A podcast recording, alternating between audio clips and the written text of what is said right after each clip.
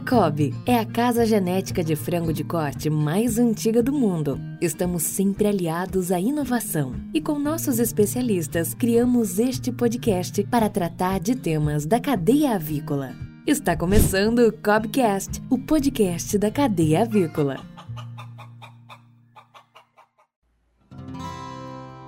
Olá, amigos. Está começando mais uma edição do Cobcast, o podcast da cadeia avícola.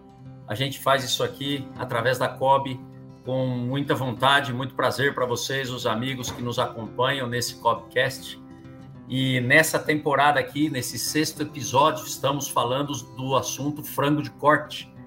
E a gente resolveu fazer esse assunto super importante, que é a importância dos pontos básicos de manejo de pré-abate e nada mais justo de conversar e convidar o nosso amigo Éder Barbon, que é especialista de processos de abate. Como é que está, Éder? Olá, Zé. Olá, pessoal. É uma satisfação estar com vocês aqui hoje, participando desse podcast muito importante. É, eu sou Éder Barbon, especialista em processo de qualidade e industrial da, de plantas de abate de frangos e sou médico veterinário, estou há 32 anos na indústria avícola e é uma satisfação enorme participar com o José hoje desse tema, como ele disse, muito importante. Vou tentar participar aí com vocês e levar a, algumas opiniões ou da maneira mais é, objetiva, tentar solucionar algumas dúvidas dentro do possível. Estamos juntos aí, Zé. Fico à vontade para a gente estar tá batendo esse papo legal é, e tentando essa interação com os nossos ouvintes aí do podcast, podcast da COB. Perfeito, Éder. E aí, só lembrando, antes da gente começar esse episódio, as pessoas aí que estão sempre nos acompanhando, podem sempre ali nos acompanhar nas plataformas de áudio, as principais delas, todas elas a gente está lá no YouTube, sempre ativam aí, pode se inscrever no nosso canal para receber informações, receber notícia dos próximos episódios e as pessoas aí que estão tá sempre nos acompanhando nesse podcast tem sempre as, as oportunidades de nos ouvir, de nos enxergar aí através de, dessas plataformas. E aí vamos começar esse episódio então, Éder. Vou explorar você aqui, a sua experiência nesse assunto que a gente definiu falar nesse, nessa temporada falando de frango de corte. Então vamos falar alguns pontos importantes, conversar um pouquinho sobre o manejo pré-abate, né? Super importante nesse sexto episódio, nessa sexta edição do Cobcast, a gente falar desse assunto, principalmente porque a gente cria um frango ali 35, 40 e poucos dias de vida, totalmente é, dedicado ao manejo da última semana, e aí a gente acaba, pode ser que a gente erre ali no, no último, nos últimos momentos, nas últimas horas da vida desse frango, né?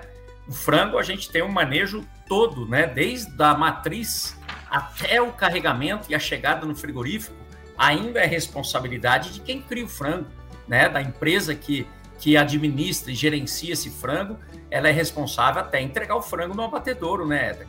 Então acho que a gente podia começar assim, né? Por que, que é importante fazer um bom manejo pré-abate, um bom jejum? O que, que você falaria inicialmente para a gente nesse assunto? Perfeito, José. É, essa é uma colocação importante que você fez. Nós cuidamos do frango aí 40, 42, 44 dias, né? E no último dia nós não podemos errar, que é exatamente o manejo pré-abate. E dentro desse assunto, eu queria estender um pouquinho, se você me permite, Zé, e falar um pouquinho das nossas perdas dentro da indústria. E o Brasil hoje é um dos países maiores produtor e exportador de frango hoje, e nossas perdas são enormes comparado com os grandes produtores e exportadores de frango do mundo. O Brasil hoje tem uma perda em torno aí de 2,5% a 3%, é, comparativamente com, com, os nossos principais concorrentes. Isso é muito acima do que a gente vem é, observando é, nos países exportadores.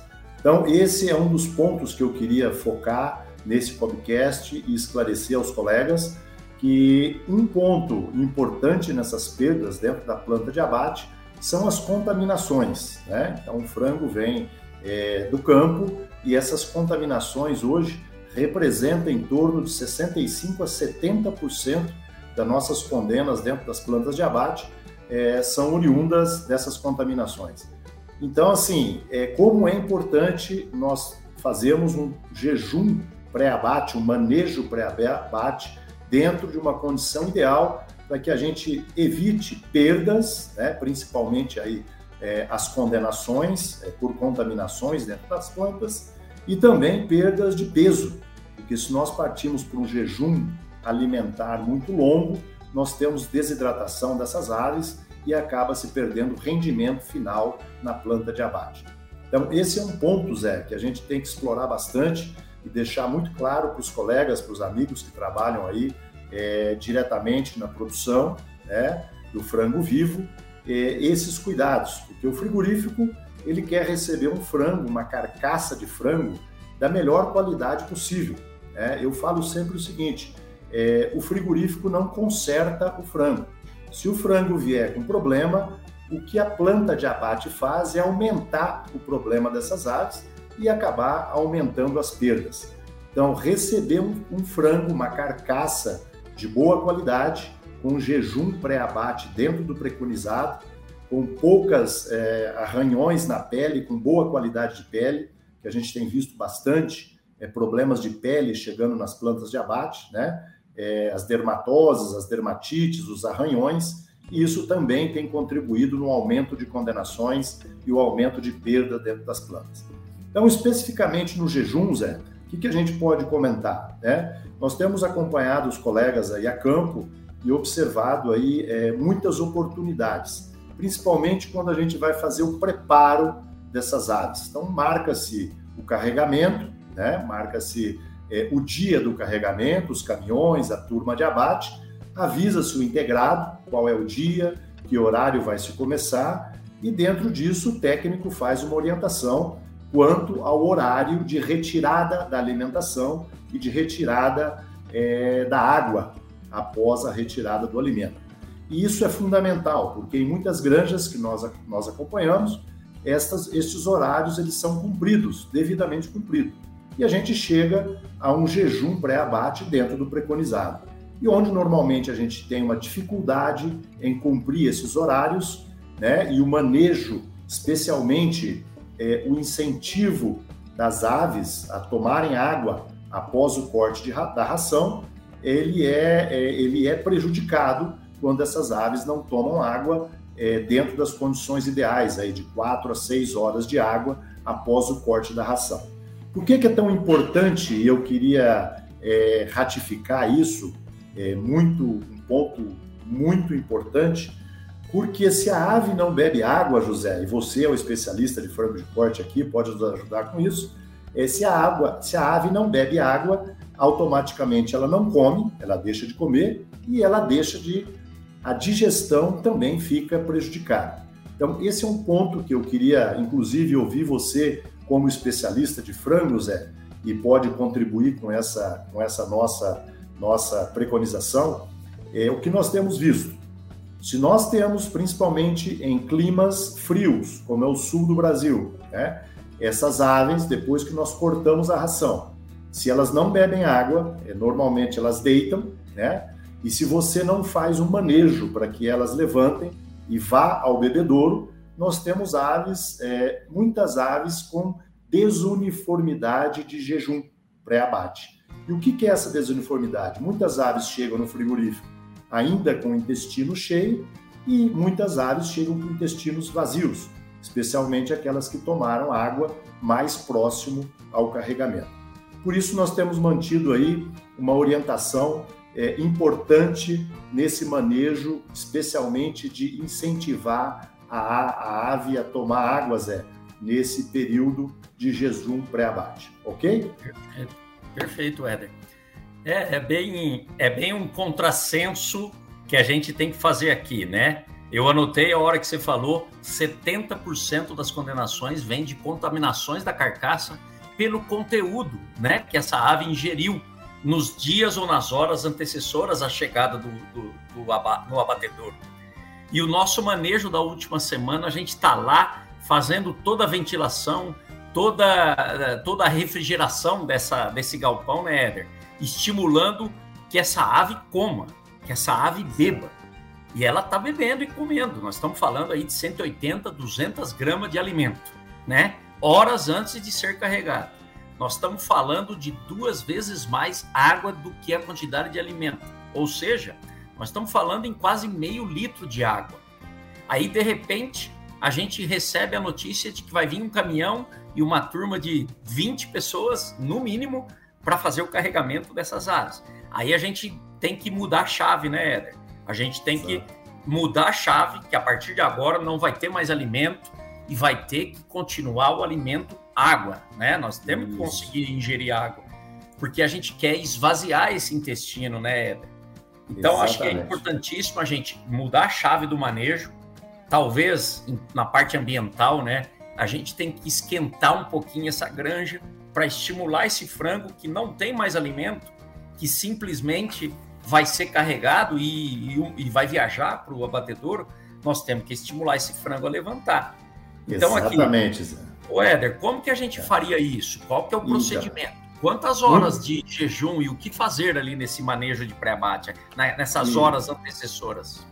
Perfeito, Zé. Exatamente isso que você está falando. E isso hoje é uma discussão, inclusive colegas, né, é, dentro aí de estudo de bem-estar animal, nos questionam um pouquinho sobre esse estímulo para consumo de água. Mas o que a gente vem observando, é, e é muito importante, pessoal, o que a gente sempre encontra e devemos é, sempre, eu, eu sugiro sempre que os colegas que estão no campo façam o teste, né? Da melhor maneira de fazer o seu manejo. Nós temos uma orientação, mas a, é, quem vai exatamente saber fazer isso é quem está com a mão aí é, na massa, né? Então, o que, que nós preconizamos é a sua pergunta. O, não é muito segredo de que um jejum pré-abate ele é ideal entre 8 a 12 horas. Isso é muito tranquilo. Se nós perguntarmos para qualquer granjeiro, para qualquer técnico, ele vai responder isso. Só que os técnicos nos perguntam o seguinte: mas Éder, isso eu já sei. De 8 a 12 horas é fácil. Isso eu já sei. Mas o que, que eu tenho que fazer para melhorar a condição dentro de 8 a 12 horas? Esse sim é o segredo, Zé. E aí sim mora o perigo em nós errarmos num jejum pré-abate e aumentarmos a contaminação fecal no frigorífico ou biliar, porque se o jejum for muito longo, nós teremos aí uma contaminação biliar muito acima do preconizado. Então, exatamente esse é o ponto que eu queria me ater nesse momento, e a sua pergunta é muito importante, Zé. É o que fazer para que as aves tenham um jejum ideal? Então, primeiramente, nós temos um momento determinado pela empresa de cortar a ração, tá certo? Para que dentro desse corte de ração, até o momento de que essa ave vai ser abatida, nós tenhamos aí esse espaço de 8 a 12 horas. Então, aquele momento que eu levantei o comedouro, que eu cortei a ração das aves, o que, que eu tenho ainda dentro do galpão? Eu tenho que ter um tempo para que essas aves continuem a beber água até o momento da chegada da equipe de apanha. Né? que é fundamental essa equipe de apanha, que ela esteja treinada e observe isso dentro do galpão também, que ela chega uns momentos antes de começar esse carregamento.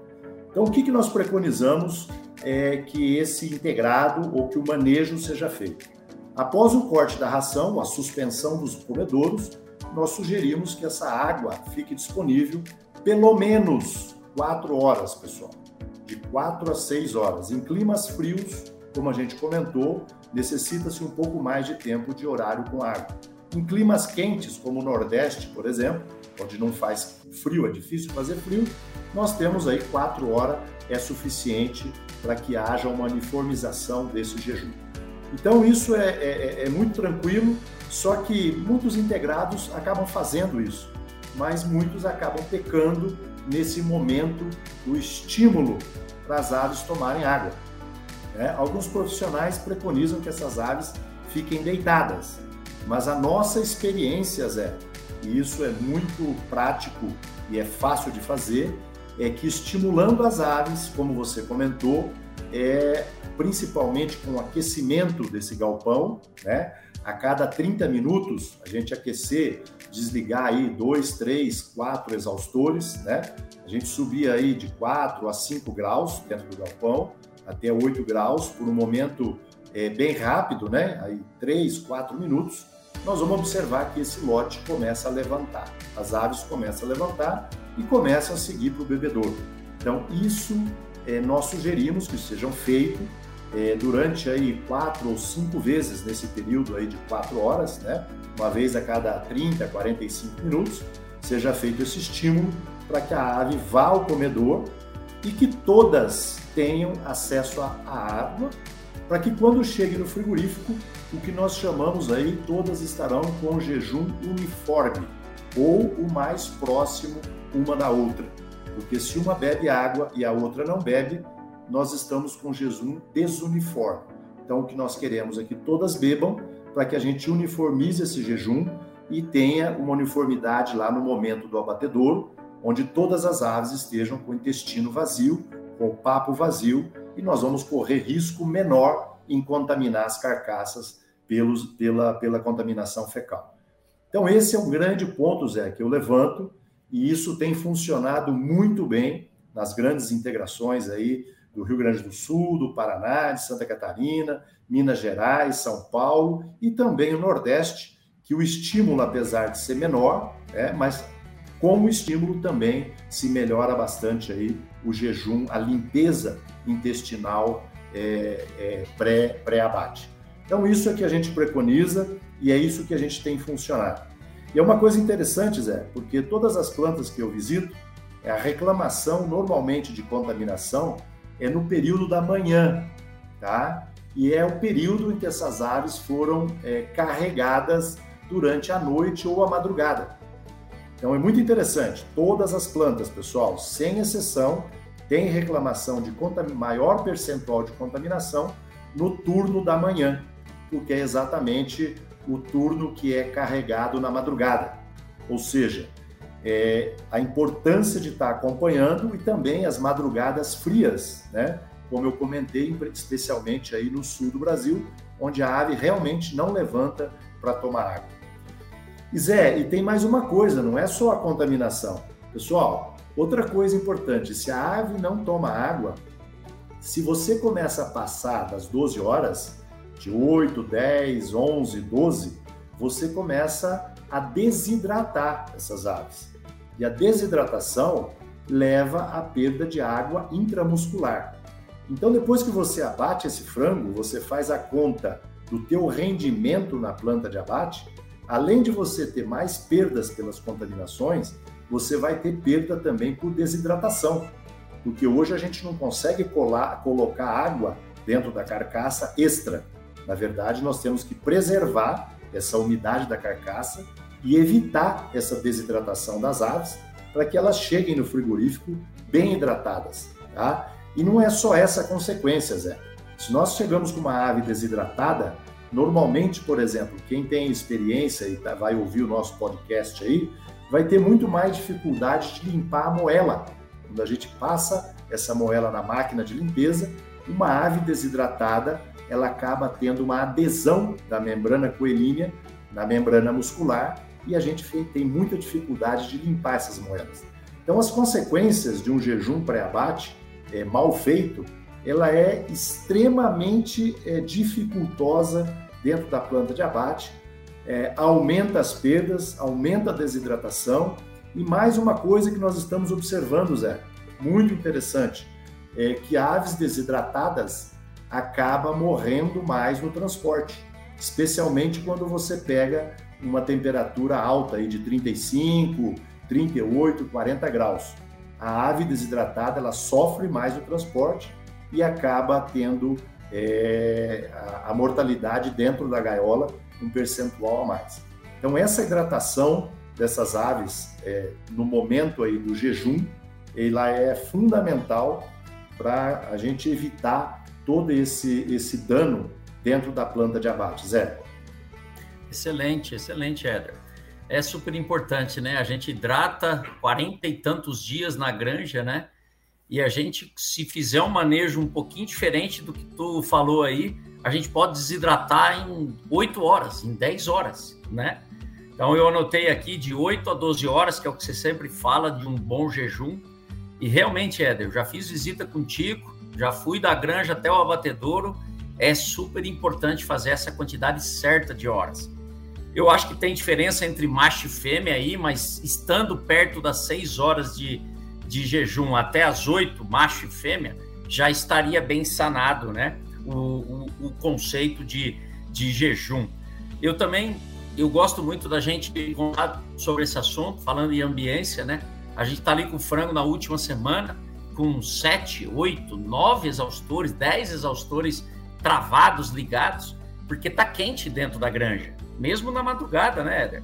Então a gente tem um mínimo de temperatura, a gente quer um frango ali na última semana com 18 a 20 graus, e de repente a gente vai tirar o frango e esquece que ele tem que continuar bebendo água para hidratar, para ter essas características que você falou. Então, por isso que às vezes a gente tem que desligar algum exaustor, subir um pouquinho a temperatura dos 20 para 24, 26 graus, para que ele, ele levante, né? Não só seja estimulado pelo granjeiro andando 4, 5 horas estimulando.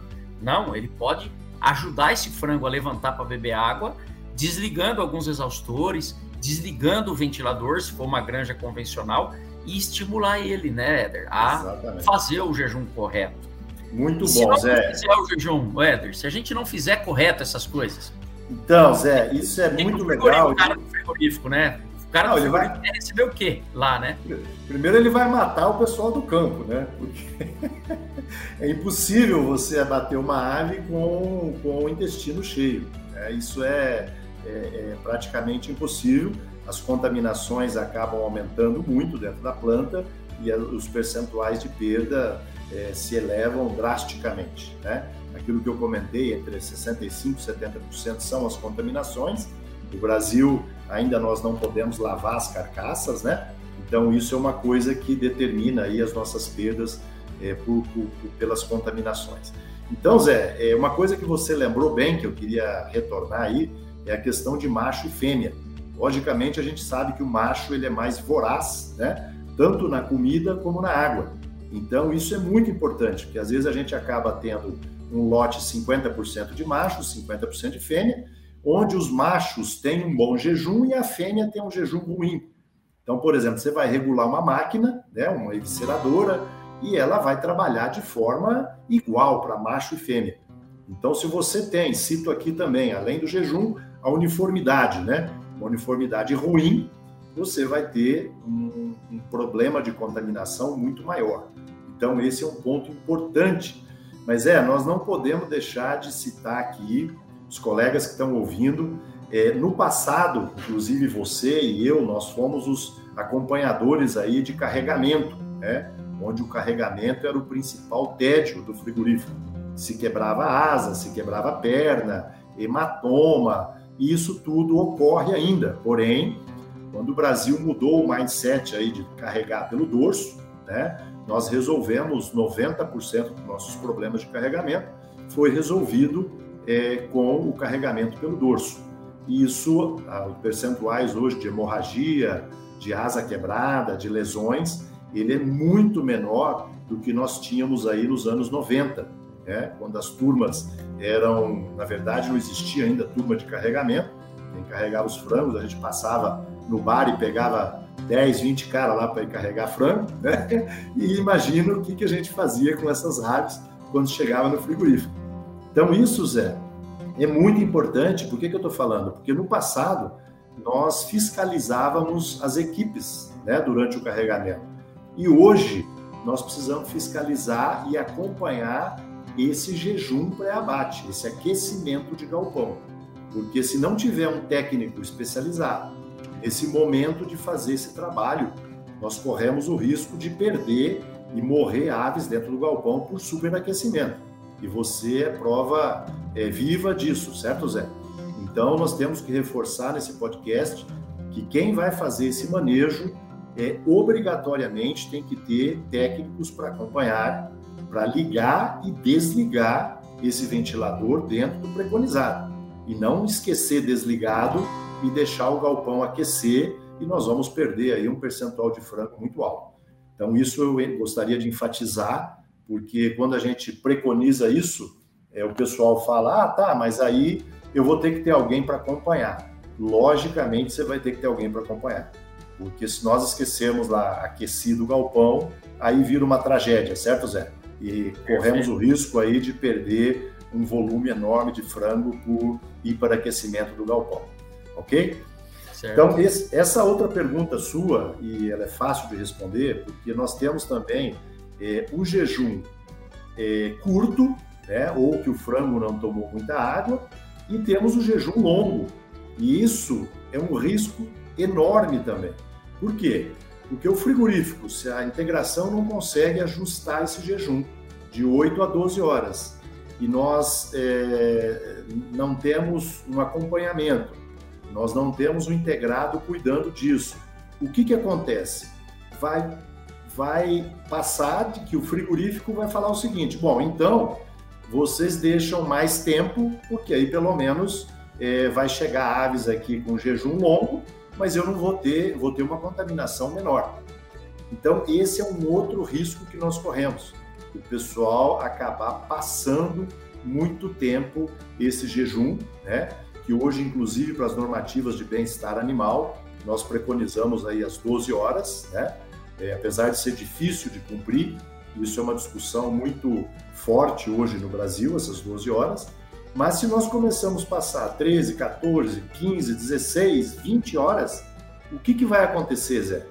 O intestino ele vai ficar muito fino, ele vai ficar totalmente é, sem resistência, sem elasticidade. E isso acaba também rompendo no momento da evisceração e vai contaminar, principalmente a descamação intestinal, da mesma forma que eu contaminaria com o intestino cheio. Então, esse é o outro risco. E vou mais ainda além, porque um, um jejum muito prolongado, você tem um excesso é, de bile na vesícula biliar e acaba se rompendo também no momento da evisceração e contaminando essas, essas carcaças com bile. Né? E nós sabemos que bile hoje é inadmissível é, a contaminação biliar e não pode seguir para o chiller com contaminação biliar.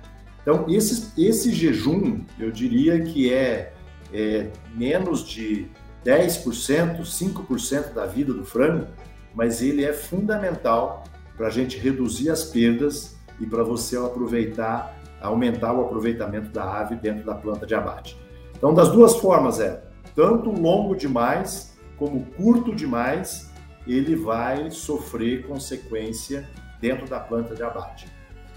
E mais além, quanto mais tempo nós tivermos um jejum aí prolongado, menos conteúdo intestinal nós temos e mais fezes secal nós vamos ter nessa carcaça, porque o seco ele é descarregado depois do intestino. Então ele acaba é, começando a excretar mais tardiamente, depois de 8, 10, 12, 15, 18 horas. Então, ou seja, nós não contaminamos a carcaça com fezes intestinal, mas nós vamos contaminá-la com fezes secal, que é um risco enorme, porque no seco é, nós temos aí um acúmulo muito grande de bactérias, né? E quando a gente começa essa excreção secal ou um rompimento do seco no momento da, da evisceração, você vai aumentar é, a quantidade de bactéria presente nessas carcaças. Não só a contaminação com as fezes secais, mas também a contaminação aí é, bacteriana acaba aumentando. Então, Zé, realmente é um transtorno e o cuidado aí no jejum pré-abate ele é fundamental para nós mantermos aí uma boa qualidade de carcaça, um bom rendimento e essa redução de perdas aí que eu comentei, que o Brasil infelizmente ainda lidera aí é, na indústria avícola mundial. O Brasil, infelizmente, é o de maior percentual de perdas. Perfeito. Perfeito, Herder. Acho que passamos por todos os assuntos pertinentes relacionados ao tema. Acho que foi bastante completo, né? Todas as respostas que desses aí, a importância da gente fazer o trabalho finalizando é, o carregamento desse frango, né? Então é importantíssimo ter esse jejum adequado, né? Pelo resumo aqui. E só queremos agradecer aí a sua participação, né, Éder? Nesse sexto episódio aí. Se você quiser fazer umas considerações finais aí, como se fosse um, um gerente do frigorífico, dando recado para nós lá do manejo, de como é que gostaria de receber esse frango aí, um item de controle, por exemplo, que um, um de, da quantidade de alimento que tem que ter dentro de um papo e da moela, como um item de controle, para finalizar essa participação sua aqui nesse, nesse episódio. Então, Zé, eu, como fui muito tempo gerente de planta, mas eu, como eu falei no início, o que, que a planta precisa receber? A planta precisa receber a melhor carcaça que vocês conseguirem oferecer. É, é difícil? Não é fácil, mas eu diria que hoje o Brasil evoluiu muito. Nos anos 90, nós tínhamos, aí, nós tínhamos N problemas que hoje nós não temos mais. Né? Inclusive as aerossaculites, as contaminações. Então, os nossos percentuais de perda é, reduziram. Né? Hoje o trabalho no frigorífico está mais fácil, mas ainda nós temos o desafio da qualidade de carcaça. E isso não é só no Brasil, isso é no mundo todo. A gente vem observando na América Latina esse movimento também, né? E receber uma carcaça íntegra, com pele íntegra, sem problemas aí das contaminações, das artrites, das aerossaculites, ou seja, um frango saudável, né? Que nós não precisamos retirar ele durante o processo de abate, é fundamental para um bom rendimento e para um ganho é, é, de rendimento na planta. Então, e uma coisa que eu sempre digo, Zé, vocês demoram no campo um dia para ganhar 70, 80 gramas, que é o GPD hoje normal aí, na integração entre 60 e 80 gramas. Nós, para perdermos 80 gramas na planta, é só um piscar de olho, né? E são quem abate, frigoríficos que abate aí 300, 400, 500, 600 mil frangos por dia. Se nós considerarmos 100 gramas por frango, isso é um volume enorme de dinheiro. É uma concorrência, às vezes, desleal, né? Entre as empresas que têm 1% a mais de rendimento e uma empresa que tem 1% a menos. Então, é uma competitividade que a gente está é, tá envolvido em ajudar os técnicos né, a melhorar a qualidade dessa carcaça e receber uma carcaça de boa qualidade na planta de abate. E Zé, de novo, fica muito atento com os problemas de pele, tá? que é o que tem aumentado bastante no Brasil e a gente tem recebido aí nas plantas muito problema de pele e isso acaba tendo que é, ser retirado, né? E cada retirada dessa a gente acaba é, perdendo rendimento. Então esse é um ponto muito forte aí que eu queria passar e novamente agradecer aí pela participação e contem com a COB é, que nós possamos aí, podemos ajudá-los, nós estamos à disposição é, para isso. É esse o nosso trabalho e o nosso desafio, né, Zé? Muito obrigado, Perfeito, viu, é. oportunidade. Muito obrigado. A gente ficaria aqui horas e horas conversando num assunto super importante. Só te agradecer aqui essa participação e agradecer a todos os amigos ouvintes aqui do Cobcast que nos acompanham vocês podem aí nos acompanhar em todas as plataformas, podem enviar ideias. Essa é uma oportunidade da gente trocar ideias, trocar, fazer discussões boas. Vocês podem comentar, mandar perguntas para a gente através das redes ali. E a gente só tem a agradecer vocês que nos acompanham aqui e nos acompanharam nesse sexto episódio, né, falando de, de processos de abate, de jejum e de preparação para mandar para o frigorífico. Próximo episódio, eu vou estar conversando com o Vitor Hugo, nós vamos falar um pouquinho de nutrição, redução de custo na nutrição do frango de corte. E a gente aqui se despede agradecendo a todos os ouvintes, né? E que possam também buscar lá todos os copcasts que a gente já gravou. A gente já fez uma temporada de matriz, já fez uma temporada de, de incubação. E essa é a temporada de frango de corte. Vocês podem voltar lá e nos acompanhar em todos esses episódios que a gente faz com com bastante vontade aqui para vocês. Até breve, pessoal. Ô Zé, antes de encerrar, Oi? Antes de encerrar o até breve, eu queria fazer uma pergunta para você como especialista em técnico de frango, tá certo?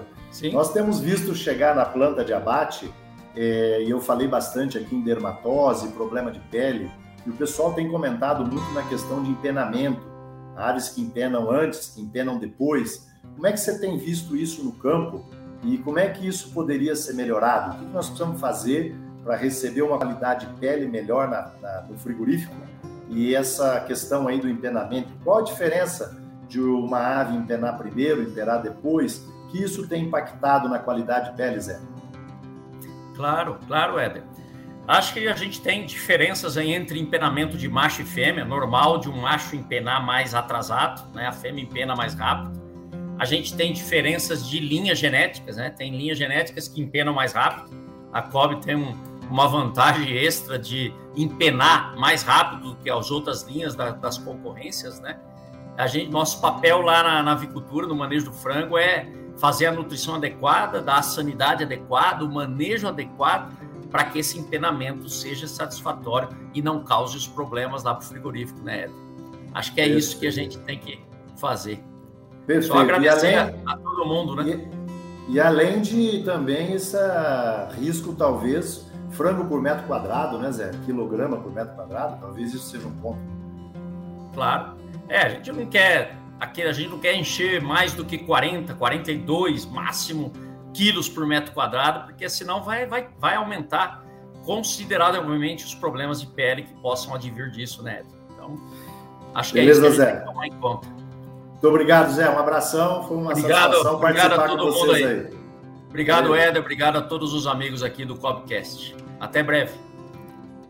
Água é importante para os frangos de corte alcançarem a liberdade da sede, fornecendo água limpa e fresca aos frangos, evitar o estresse das aves, fornecendo água facilmente disponível, fluxo e densidade corretos e acessível, altura correta do bebedouro, evitar desconforto térmico ao ter água fresca disponível para as aves para que possam se refrescar bebendo ou pelos efeitos das células frias, evaporativo e promover boa saúde e desempenho com a abastecimento de água limpa. Como regra geral, as aves devem sempre ter que se levantar levemente para alcançar o niple e nunca precisar baixar a cabeça para acionar o pino do bebedouro. E as aves nunca devem pular para alcançar a água. Eles devem ser capazes de beber confortavelmente com os pés no chão.